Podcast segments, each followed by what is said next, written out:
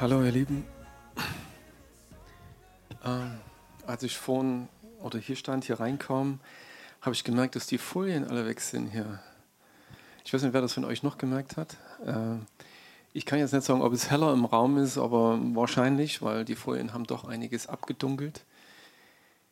Hierhin und ich freue mich natürlich darüber. Ne? Ich meine, man kann sich an dieses andere Normal gewöhnen. Ich weiß nicht, wie es euch ging oder ob ihr immer ein Problem damit hattet. Ich habe es zum Schluss gar nicht mehr gesehen, dass hier Folien an Türen und Fenstern sind. Ihr wisst wahrscheinlich, warum wir das damals gemacht haben, um halt doch diese Nähe und Gemeinschaft zu leben, äh, ohne dass uns jemand das vielleicht ankreidet.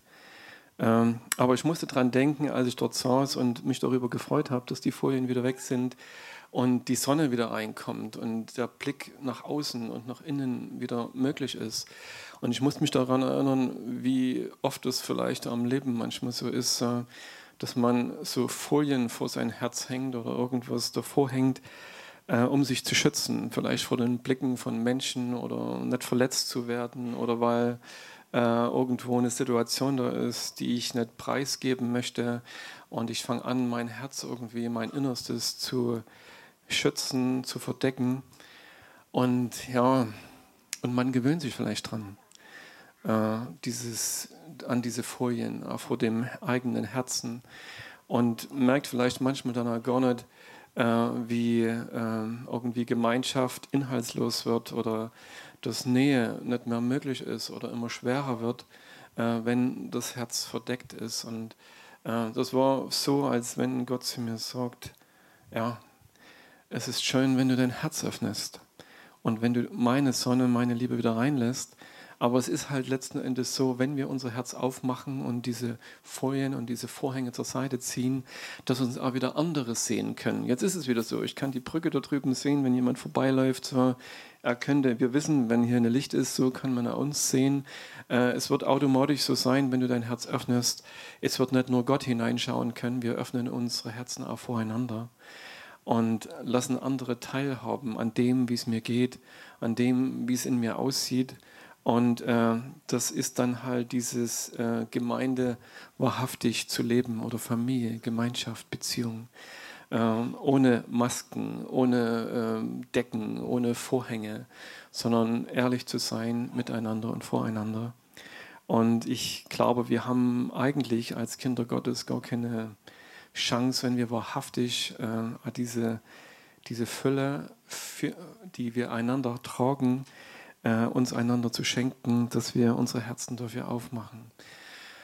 Und ich weiß nicht, vielleicht war das ein Gedanke, der einfach wichtig ist. Ich muss für mich drüber nachdenken. Auf alle Fälle freue ich mich drüber, dass äh, wir wieder freie Fenster haben. Ich hoffe, dass wir sie nicht wieder abhängen müssen. Aber ich glaube, für unsere Herzen ist es immer eine Entscheidung ob ich das will und ob ich mich dann daran gewöhne. Äh, vielleicht ist es manchmal so, man nimmt sich einen Schritt zurück, aber es muss A, kein Dauerzustand werden und B, muss es überhaupt sein? Ich meine, das Dümmste, was passieren kann, dass wir uns vor Gott verschließen, dass wir unser Herz zumachen. Und vielleicht ist es sogar manchmal so, dass wenn wir meinen, wir schützen uns vor Menschen äh, im Austausch oder in der Gemeinde, dass letzten Endes uns auch vielleicht Gott an dieser Stelle nicht so segnen kann, wie er es möchte, weil verschlossene Herzen oder Herzen, die Vorhänge aufziehen, ja, zum Schluss kommt vielleicht auch das Licht Gottes da nicht hinein. Und äh, weil wir uns gegenseitig segnen durch unsere Liebe, durch die Liebe, die in dir ist, durch diese Gnade und Gabe, die Gott dir geschenkt hat und dafür offen zu sein und Gott wirklich in seiner ganzen Fülle zu erleben. Ich wünsche es uns. Manchmal hilft zu reden, es auszusprechen, äh, Gott zu sorgen, einander zu sorgen und diese Entscheidung zu treffen. Zu sorgen, ich weiß nicht, wer es jetzt war, also äh, herzlichen Dank für denjenigen, der die Fenster wieder frei gemacht hat. Keine Ahnung. Aber ähm, ja, eine Entscheidung zu treffen, zu sagen, okay, ich baue diese Vorhänge ab, ich ziehe sie auf, äh, ich lasse teilhaben an meinem Herzen, an meinen Gefühlen, an meinem Denken, äh, nicht nur Gott, sondern äh, einander. In diesem Sinne, ich danke dir, Herr, dass du ohne Vorhänge durch diese Welt gegangen bist, dass du dein Herz offenbart hast, nicht nur dein Herz, du das Herz des Vaters offenbart hast, dass du uns hineinschauen lassen hast und wir erkennen konnten, wer du bist und wer der Vater ist. Ich danke dir für die, diese Offenheit, die du gelebt hast, dass du deine Jünger mit hineingenommen hast, dass du sie teilhaben lassen hast, auch an deine Schmerzen, an diesen Stunden, wo du gelitten hast, wo du, äh, wo du angegriffen warst. Ich danke dir, Herr, für diese Gemeinschaft, zu der du uns befähigst. Herr, und ich bitte dich und hilf uns bitte, die wir hier sind, nicht nur an diesem Abend, sondern generell, Herr, durch dieses Leben zu gehen mit offenem Herzen mit Herzen, die du segnen kannst, mit Herzen, die andere segnen, Herr, und wo wir frei sind zu empfangen und zu geben. Ich danke dir, Herr, für deine Liebe, die uns immer wieder hilft, auch Verletzungen und Sorgen, Nöte und Probleme zu überwinden. Danke, Herr, dass du hier bist, um zu heilen und wiederherzustellen. Und ich danke dir, dass das auch heute geschieht dass wir das glauben dürfen, dass wir diese Entscheidung treffen können, auch heute Abend ein offenes Herz für dich zu haben und auszusprechen und anzunehmen und zu glauben, dass du tun kannst, was du tun möchtest, Herr. Hilf uns, da jede Barriere abzulegen, dass deine Wunder fließen, Herr, dass deine Wahrheit und dein Leben fließt, Herr, und dass wir fähig sind, in dieser Offenheit zu leben, Herr, durch deinen Schutz und durch diese Bereitschaft, uns vielleicht auch wieder verletzen zu lassen, aber in dieser Gewissheit, dass bei dir Heilung ist. Und ich glaube, wenn du in unseren Herzen bist, und ich bitte dich darum, oh Herr, dass dies geschieht immer wieder, dass wir keine Angst haben müssen vor Verletzungen, weil wir wissen, dass deine Heilung da ist, dass der, der Ja zu uns gesagt hat, dass er da ist, dass er in unseren Herzen lebt und Herr, dass du es ausfüllst. Ich danke dir dafür dass du uns frei machst, oh Herr, in dieser Freiheit zu leben.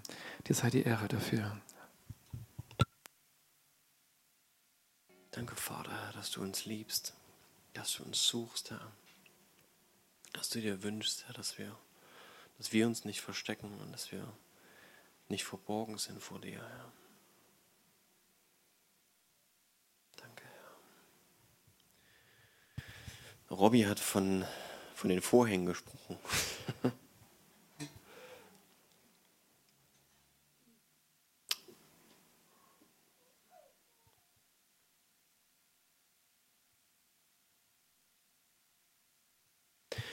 Ich glaube, es ist wichtig, dass wir gucken, dass wir in unserem Leben keine Vorhänge haben. Es gibt ähm, eine, also mehrere Stellen in der Bibel. Ne? Wir wissen alle, es gibt diesen Vorhang im Allerheiligsten, gab es. Tempel gibt es ja so nicht mehr. Aber es gab diesen Vorhang im Allerheiligsten. Und, oder vor dem Allerheiligsten. Und das ist, glaube ich, wichtig äh, zu wissen, auch für uns, was hat es damit auf sich? Ne? Warum gab es den überhaupt? Und wir können also lesen, dass das im, in der Stiftshütte, also in dem ersten Tempel, als erstes gebaut wurde. Dort hat das Gott so geboten dass die allerheiligsten Dinge, dieser allerheiligste Ort, geschützt wird von einem Vorhang. Und da durfte niemand rein. Also einmal im Jahr der hohe Priester reingegangen, um ein spezielles Opfer zu bringen für das Volk. Aber ansonsten war das ein Ort, der verborgen war. Es gab also das Heiligste und äh, dort ist ein bisschen was gewesen, wo auch die Priester gearbeitet haben. Waren also die Brote, Schaubrote da und noch ein bisschen was anderes. Aber im Allerheiligsten, da durfte im Prinzip niemand rein. Und da steht ähm, 3. Mose ähm, 21, wer nun von dem Samen Aarons, das, sind also das, äh, das ist das Priestergeschlecht gewesen, des Priesters ein Gebrechen an sich hat, das soll nicht hinzunahen, um die Feueropfer des Herrn darzubringen. Er hat ein Gebrechen, darum soll er nicht herzutreten, um das Brot seines Gottes darzubringen. Doch darf er das Brot seines Gottes essen, vom Hochheiligen und vom Heiligen. aber zum Vorhang soll er nicht kommen, noch sich dem Altar nahen, weil er ein Gebrechen hat, damit er mein Heiligtum nicht entweiht, denn ich, der Herr, heilige sie. Habe ich jetzt gesagt, wo das steht? Genau. Also es gab sogar die Maßgabe, dass niemand, der nicht körperlich, sage ich mal, perfekt, perfekt war, sich diesem Allerheiligsten nahen durfte. Also die Trennung war ähm, sehr wichtig für Gott. Warum hat Gott das gemacht? Weil die Stiftshütte, beziehungsweise generell diese ganze Geschichte mit Gott unter dem Volk Israel, eine ganz eigen, eigene Bewandtnis hat. Dort hat Gott tatsächlich seine Herrlichkeit unter einem Volk wohnen lassen, was unrein war. Was also äh, immer wieder gereinigt werden musste und immer wieder geheiligt werden musste, immer wieder in einen Zustand versetzt werden musste, dass Gottes Gegenwart sich tatsächlich dort aufhalten durfte. Warum? Gott hat mit Sünde nichts gemein.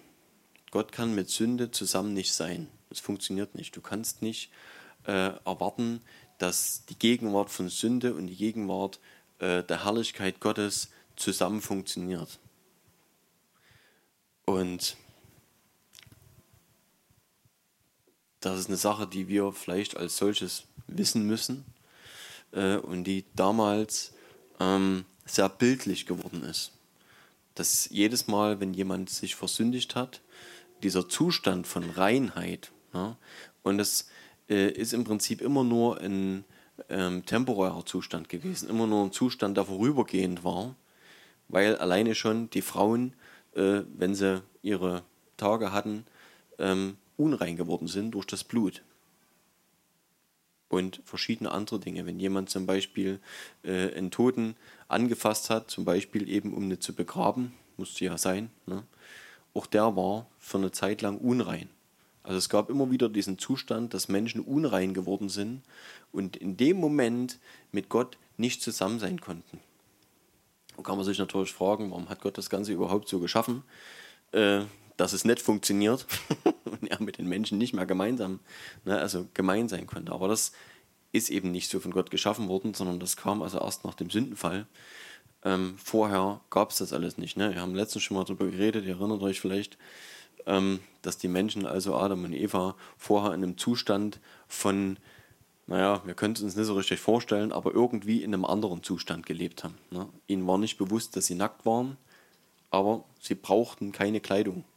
Ne? Es war kein komischer Zustand, es gab keine Scham, äh, es gab nichts, was ihnen gefehlt hätte, sondern es war perfekt so. Sie waren, würde ich mal vielleicht so ausdrücken, eingehüllt in Gottes Herrlichkeit und in einem vielleicht anderen Art von Körper oder anderen Zustand, wie wir das vielleicht später auch wieder erleben werden.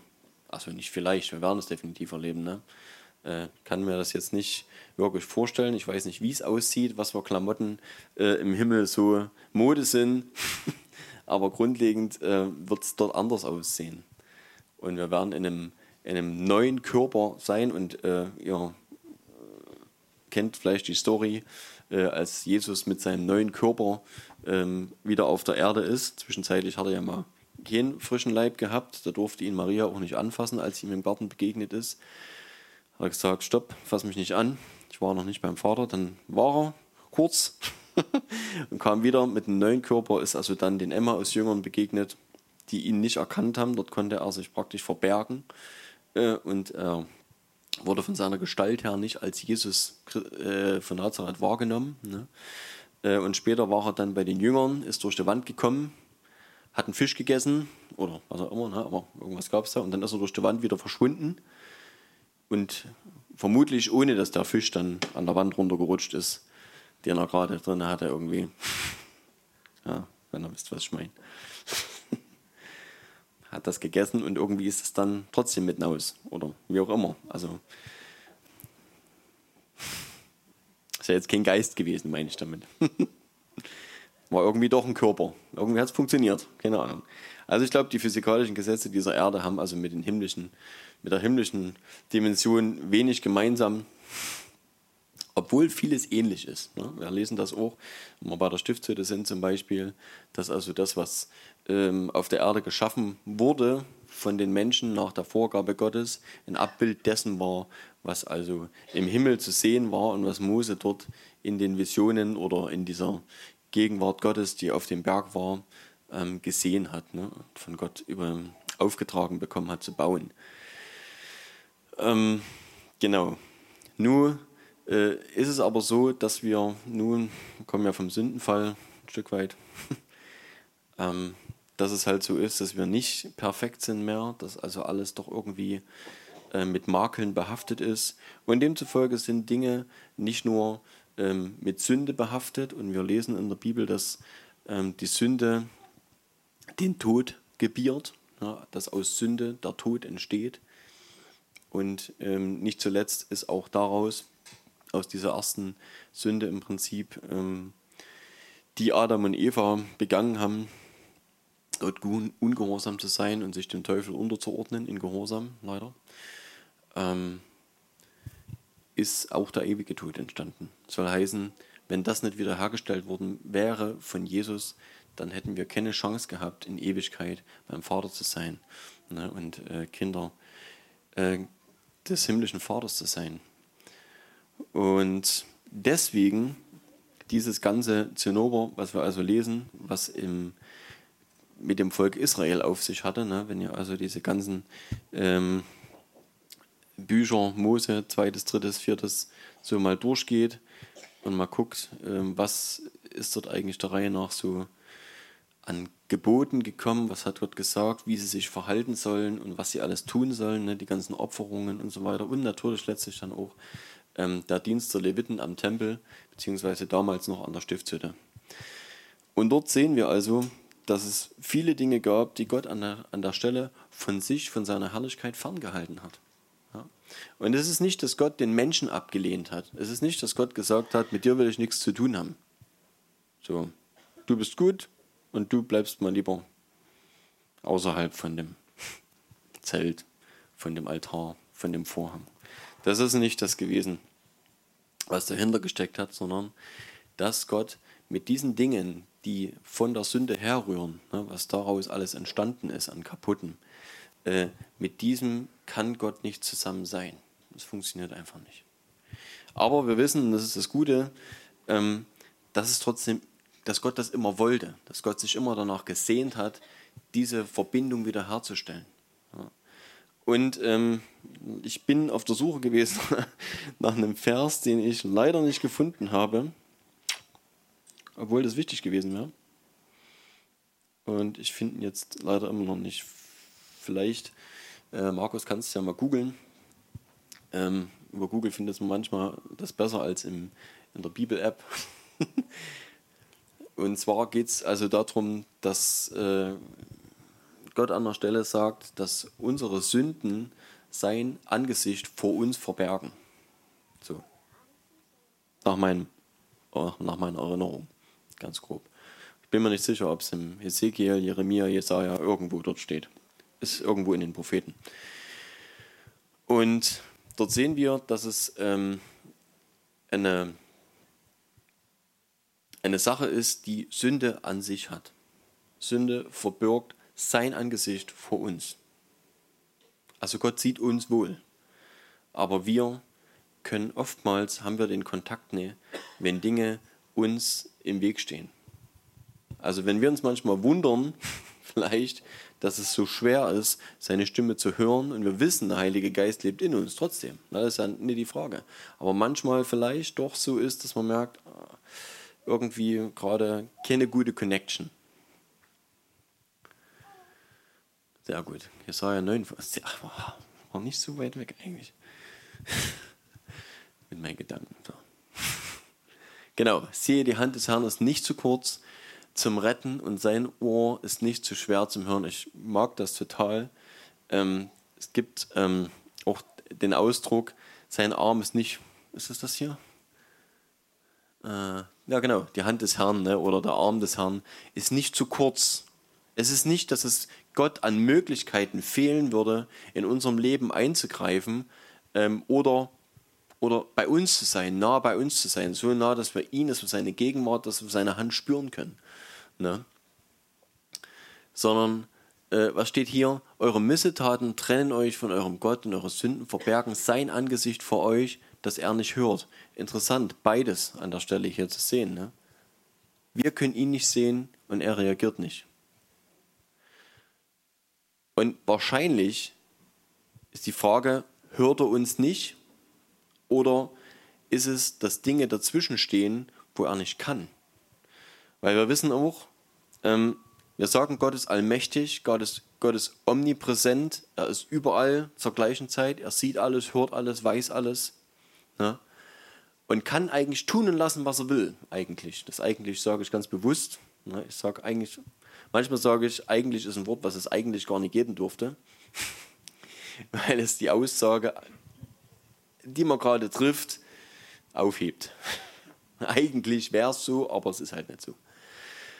Und an der Stelle ist es so, ähm, Gott könnte vieles, alles. Ja. Und doch muss er sich an seine eigenen Regeln halten. An Gesetze, an Zeiten, an ähm, hm, Festlegungen, die wir getroffen haben in unserem Leben, die wir treffen, wo wir Entscheidungen treffen und vielleicht mit Handlungen, die wir tun, sagen, weil wir es eigentlich so wollen und eigentlich so meinen oder eigentlich so glauben, ich mache es so, ne, ich handle entsprechend meinem Glauben. Ich wünsche mir zwar, dass Gott anders reagiert, dass Gott Dinge in meinem Leben tut, mache aber eigentlich das ganze Gegenteil davon. Und manchmal ist es so, dass wir unsere Handlungen beobachten müssen, um zu wissen, was wir eigentlich wirklich glauben. Und dann ist Gott, sind Gott der Hände gebunden. Um es mal plump auszudrücken. Ist vielleicht eine vereinfachte Darstellung.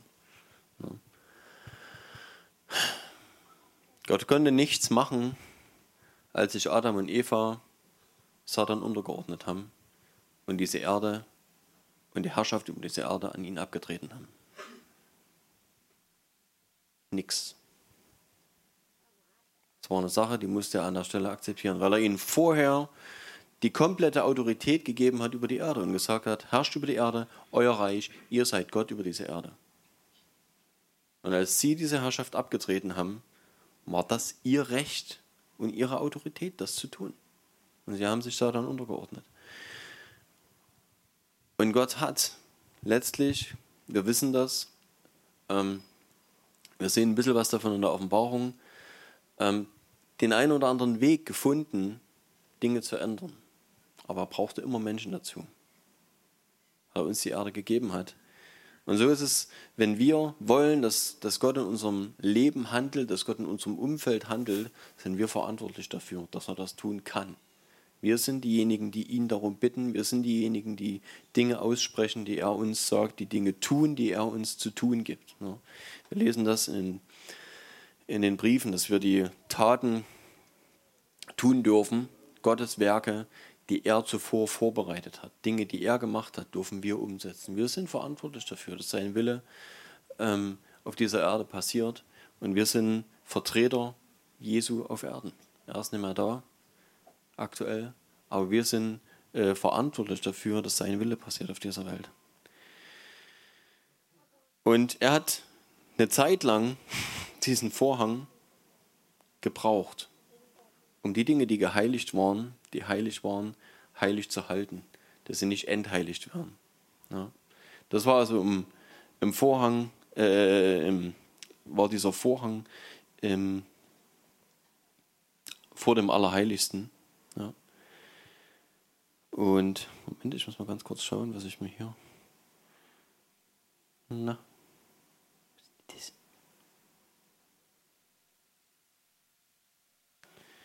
was ich mir hier fotografiert habe.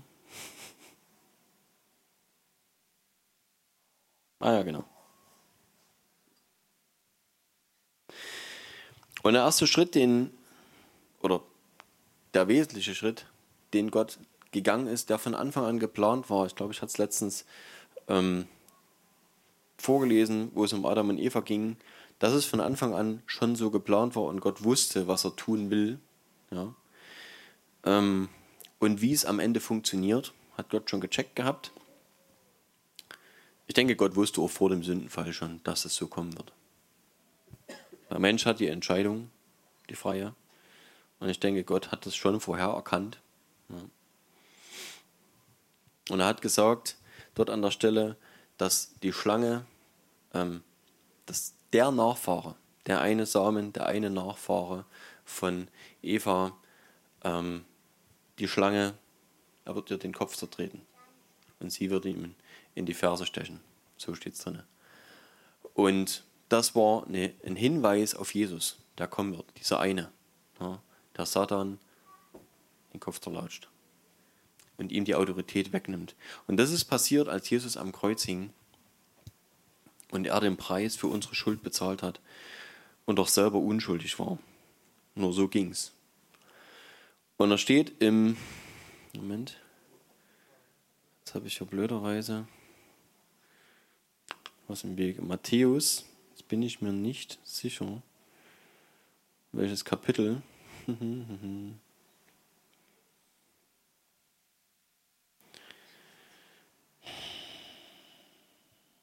Das Schrein schauen.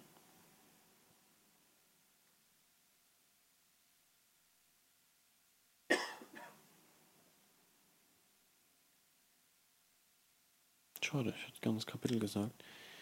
Und zwar, als Jesus stirbt. Lass mal gucken, welchen, welchen Kapitel das ist. Ist das 25?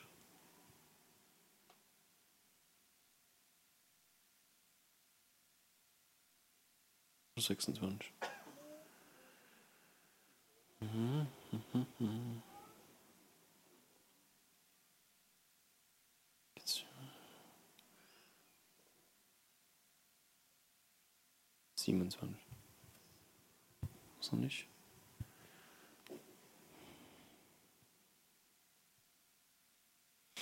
Matthäus 27. Und zwar, genau, Matthäus 27, ähm, Vers 50.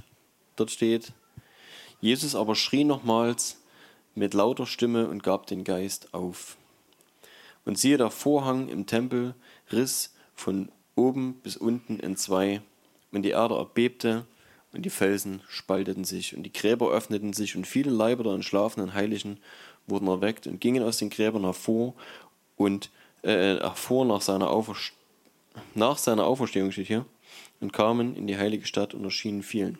Also erst nachdem Jesus auferstanden ist. Interessanterweise, ne, weil es gibt eine andere Stelle, wo äh, ich bin nicht sicher, dass Paulus oder Petrus war, der sagt, dass er der Erste in der Auferstehung ist, Jesus. Ne? Und dort an der Stelle, nachdem Jesus auferstanden ist, so kann man es hier lesen, sind also auch Leute aus ihren Gräbern auferstanden, mit ihm im Prinzip oder nach ihm, ne, und sind rumgewandelt. Und ja, genau, waren wieder lebendig. Die sind natürlich irgendwann wieder gestorben, die waren jetzt nicht wirklich, denke ich, hm, war noch nicht das ewige Leben, aber die sind noch mal, hatten noch mal ein Stück Lebenszeit. Vielleicht noch nicht, keine Ahnung, vielleicht irre ich mich. Steht, und die Gräber öffneten sich und viele Leiber der entschlafenen Heiligen wurden aufgeweckt. Es waren also schon Heilige. Denkst du, sie mit auf? Kann sein. Wir lesen es nirgendwo, leider, steht nirgendwo. Denkst du nur nochmal? Naja, wer weiß. Vielleicht sind sie allein mit, mit Jesus auf dann zur Himmelfahrt. Wir wissen es nicht. Auf jeden Fall sind, das ist interessant, die entschlafenen Heiligen wurden mit auferweckt. Ha, ne? Eigentlich hätten es die Leute, die dort in Jerusalem und Umgebung gewohnt haben, sehen müssen, dass da Leute, die schon vielleicht vor vielen, vielen Jahren gestorben sind, ne, auferweckt worden sind mit Jesus am Tag der Auferstehung und darum hergelaufen sind. Ich denke, die hatten ein bisschen was zu erzählen. Die sind ja nicht rumgelaufen wie die Zombies. die waren lebendig. Richtig lebendig.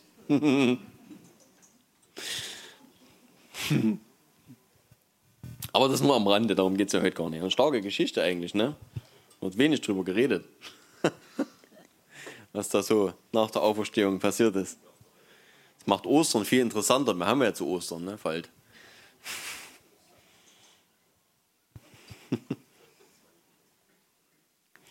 Aber, genau, Vers 51. Und siehe, der Vorhang im Tempel riss von oben bis unten in zwei und die Erde erbebte und die Felsen spalteten sich.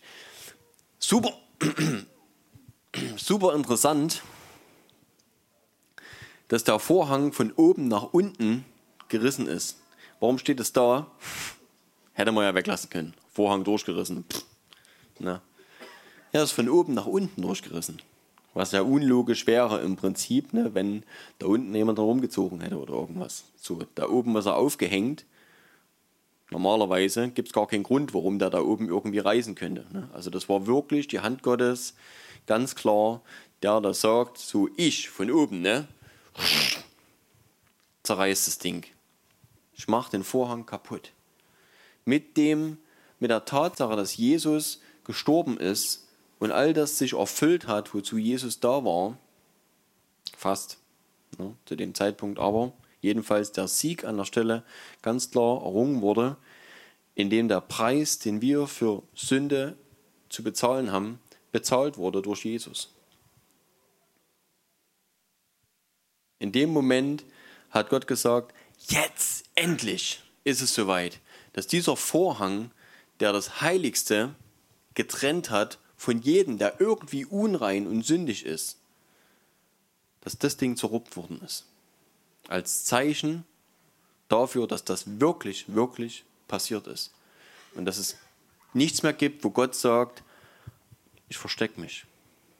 Und ich verberge das Heilige vor denjenigen, die es nicht sehen können, dürfen, weil so viel zwischen uns steht. Und das wie gesagt, man kommt ja von den, von den Vorhängen an unseren Fenstern. Äh, natürlich auch noch ein Stück einen anderen Grund hatten. Aber interessant ist halt wirklich, dass Gott sagt, ich will nicht, dass uns irgendwas trennt. Ich will nicht, dass irgendwas zwischen uns steht. Und ich zeige das hier an der Stelle ganz klar. Äh, das Heiligste, dieses Heiligtum, wo eigentlich niemand rein durfte, ne, im Normalfall, ich mach's auf. Und ihr dürft zu mir kommen und es steht nichts zwischen uns. Und wir wissen auch, wie es ähm, vom technischen Ablauf her, nenne ich manchmal technisch solche Sachen, funktioniert.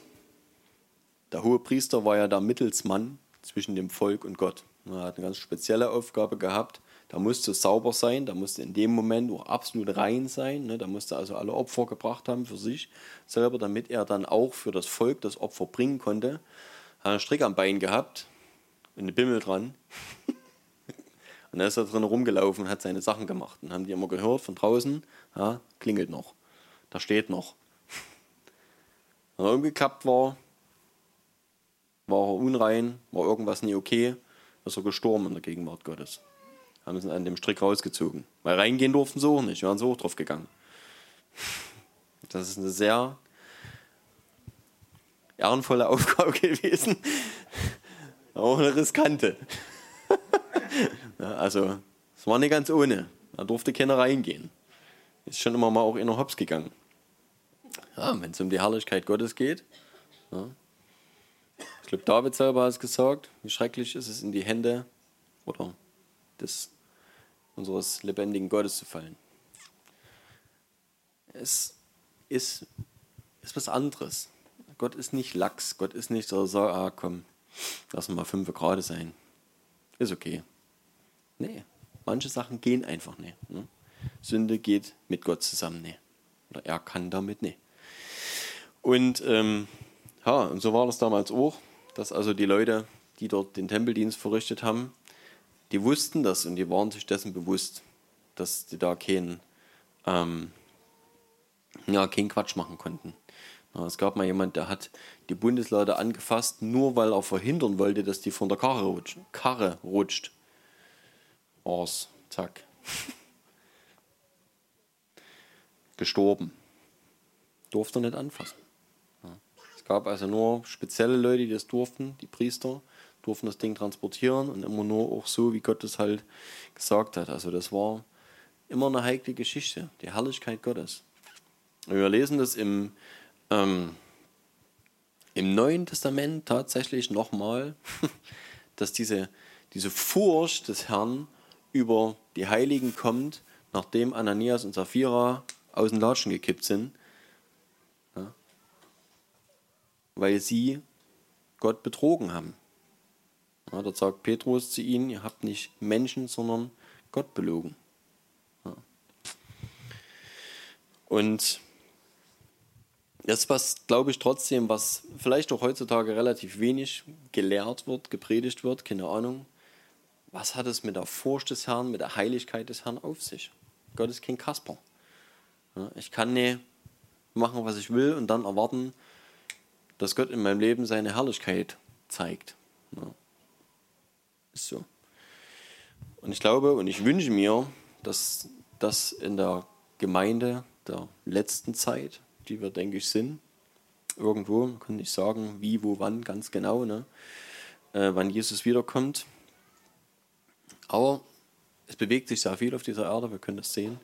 Und ich denke, äh, Kriege etc. gab es immer schon, aber in diesem Ausmaß, wie das global Fahrt aufnimmt, können wir davon ausgehen, dass wir nicht mehr so viel Zeit haben. Ähm, was erstmal nicht schlimm ist. Ne? Wir können uns ja freuen, wenn Jesus wiederkommt. Ähm, aber ich glaube, dass die Gemeinde stärker wird. Ich hoffe das, dass wir ein stärkeres Bewusstsein bekommen für das, was Gottes Gegenwart ist, eine Sehnsucht danach, nach Gottes Gegenwart, nach Gottes Herrlichkeit und Heiligkeit, was eigentlich untrennbar ist voneinander. Und dass wir das erleben. Ja, und auch in den Zeiten, die wir hier zusammen haben. Wir können uns hersetzen, können uns ein paar gute Sachen erzählen, Zeugnisse erzählen, predigen, können auch schöne Lieder singen, können voneinander beten, können eine gute Zeit haben, ne, keine Frage. Und wir können trotzdem, ich sage es mal so, Flaps, unverändert wieder nach Hause gehen und die Woche über machen, was auch immer wir wollen. Ja. Die Frage ist, ist es das, was Gott will? Und erleben wir so das, was Gott in unserem Leben vorhat. Ich glaube, das ist die wichtigste Frage, die wir uns jeden Tag stellen dürfen. Ähm, Herr, was, was hast du vor heute? Ne? Was möchtest du? Was möchtest du machen? Und wo geht die Reise hin? Mit mir und dir? Was sind so die, die Sachen, die du tun willst? Und es wird am Ende sowieso nichts geben, was uns mehr nährt, was uns mehr ähm, ja, ernährt, was uns mehr aufbaut, was uns glücklicher macht, als, so hat Jesus gesagt, das zu tun, was der Wille des Vaters ist. Das wird uns ernähren. Und noch einen letzten Punkt vielleicht zu den Fenstern, die wir hier haben.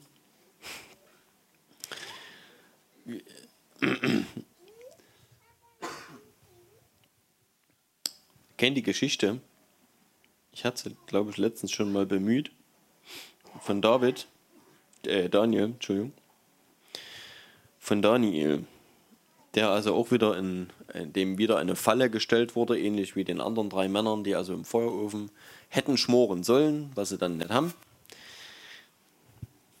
Ähm, und Daniel wurden, wurde also in eine Falle gestellt von den Leuten, die ihn also beneidet haben. Und äh, Sie haben also dem König ein Gesetz untergejubelt, nachdem 30 Tage lang niemand äh, etwas erbitten durfte von irgendwem sonst und schon gar nicht von einem anderen Gott, außer eben von dem König ähm, Darius. Und dieser König hat sich also darauf eingelassen, klang ja gut, ne? 30 Tage lang Gott. Also ich meine, Könige haben damals eh gedacht, dass sie Gott sind, aber so ein bisschen hat ihm schon gefallen und Daniel hat an der Stelle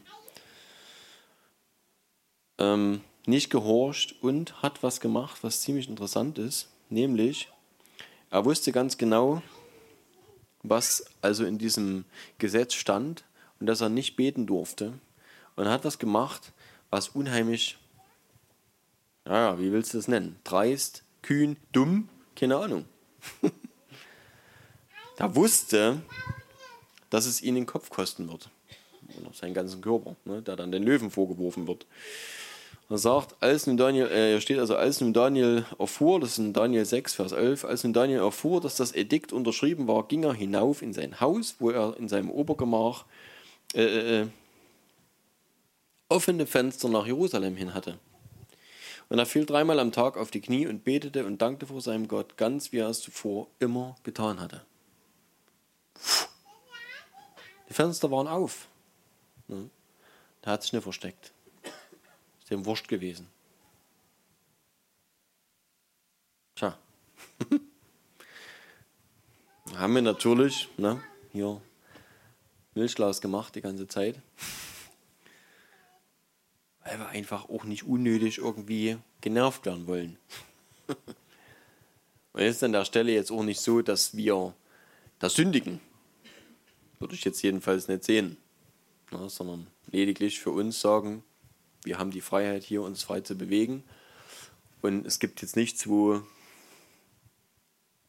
wo wir ähm, ja, was direkt falsch machen, wir wollen jetzt auch nicht unnötig irgendwelche Leute auf uns aufmerksam machen, die dann der Meinung sind, sie müssten uns irgendwo Besuch an den Hals setzen, ähm, der nur dazu da ist, um uns irgendwie zu kontrollieren, ob wir nicht vielleicht doch was falsch machen. Ähm, ja, kann man vielleicht so machen. Kannst auch lassen. Für Daniel war es egal. Hm. Und das ist, glaube ich, auch eine Frage, die wir uns natürlich stellen müssen, wo wir, ähm, wir machen es trotzdem gewissermaßen, haben wir das hier natürlich auch für die Gemeinde so gehandhabt, als Schutz für alle. Es ist ja auch die Frage, habe ich Verantwortung für jemanden, in dem Fall. Ähm, Daniel hat es für sich alleine entscheiden können. Er war an der Stelle alleine. Ne? Und hat gesagt, mir ist das wurscht, was mit mir passiert. Ne? Ich mache das so. Und was auch immer dann passieren wird, muss Gott sich darum kümmern, aber ich werde mich nicht verstecken. Und ich finde es stark. Und vielleicht ist es auch das richtige Gegenüber, wenn wir wissen, dass Gott sagt, ich werde mich nicht verstecken. Ich verstecke mich nicht vor euch. Ich habe alles getan, damit jedes Hindernis aus dem Weg geräumt ist, dass, dass ihr zu mir kommen könnt.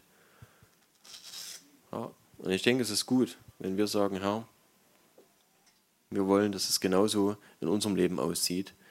Und dass egal wer uns gegenübersteht, dass wir sagen, wir verstecken uns nicht, schämen uns nicht, sagen, wir dienen dem, dem lebendigen Gott. Ich finde es immer stark, wenn in der Bibel jemand sagt, ich bin ein Diener des lebendigen Gottes. Ich glaube, es ist für mich so eine der stärksten Aussagen, die ein Mensch treffen kann gegenüber anderen Menschen. Ja, ich finde es echt ein super Zeugnis. Und wir dürfen wissen, dass, dass Gott möchte, dass es keine Barrieren gibt, dass es keine Hindernisse gibt, dass es keine, nichts gibt, was uns trennt, dass es keine Sünde gibt, die uns trennt von ihm, die sein Angesicht vor uns verbirgt. Ja. Dass es nichts gibt, wo wir Entscheidungen getroffen haben oder treffen, wo wir uns festlegen, äh, dass in unserem Leben Dinge so oder so zu laufen haben, die Gott die Hände binden, wo er sagt, tut mir leid, ich, ich würde gern handeln, wie es richtig ist. Aber wenn du nicht fragst, was, was ich will und was ich denke, was der richtige Weg ist, hm, na dann muss es laufen, wie du es willst. Ja. Das ist leider so. Und ich glaube, dass, dass Gott das will, dass wir zu ihm gehen, dass wir fragen, Herr, was hast du für mein Leben? Was willst du? egal um was es geht. Und wir sagen, Herr, dein Wille geschehe und nicht meiner. Genau, das war's eigentlich. Danke, Papa, dass du so gut bist, dass wir wissen dürfen, Herr, dass du ein guter Vater bist, dass du ähm, vertrauenswürdig bist, weil du wirklich das Beste für uns hast und das Beste für uns willst. Dass es nichts gibt, Herr, was was uns zum Schaden gereichen würde, sondern wenn wir uns in deine Hand begeben, Herr, dass, dass es immer das Beste für uns sein wird, Herr. Danke, Vater, dass du genau so bist. Dass wir dir vertrauen dürfen. Dass du treu bist, dass du gerecht bist, Herr, und dass dein Wort sogar sagt, dass selbst wenn wir nicht glauben, Herr, dass du dir treu bist, weil du dich selber nicht verleugnest. Du bleibst, wer du bist, Herr. Du bist, der du bist. Vater, hab Dank dafür. Und wir wollen erleben, Herr, wie, wie deine Hand in unserem Leben äh, sichtbar ist, Herr. Für uns sichtbar, aber auch für andere sichtbar. Dass wir erleben dürfen, Herr, wie dein, wie dein Segen uns umgibt, Herr. Und egal wie Situationen aussehen, auch vielleicht auch wenn es Schwierigkeiten sind, Herr, oder wenn, wenn Umstände einfach nicht gut sind, Herr, dass du in uns bist, Herr, und dass dort, dass wir wissen, dass, dass diese tiefe Gewissheit in uns ist, Herr, dass es nichts gibt, was uns trennt, Herr. Danke, Herr, dafür. Und danke, Heiliger Geist, dass du das in uns groß machst. Heiliger Geist, dass du dieses, dieses Wissen in uns klar machst, dass du dieses Zeugnis in uns bist, Herr. Dass es nichts gibt, was uns trennt, Herr. Dass weder Hohes noch Tiefes, noch Engel, noch Mächte, noch Gewalten uns von der Liebe trennen können. Von deiner Liebe, Vater. Danke, Herr, dass da nichts ist und dass diese Gewissheit in uns fest ist, Herr. Danke, Heiliger Geist, für mehr von, von dir, von deiner Liebe, von deiner Gegenwart, von dieser Gewissheit, Herr.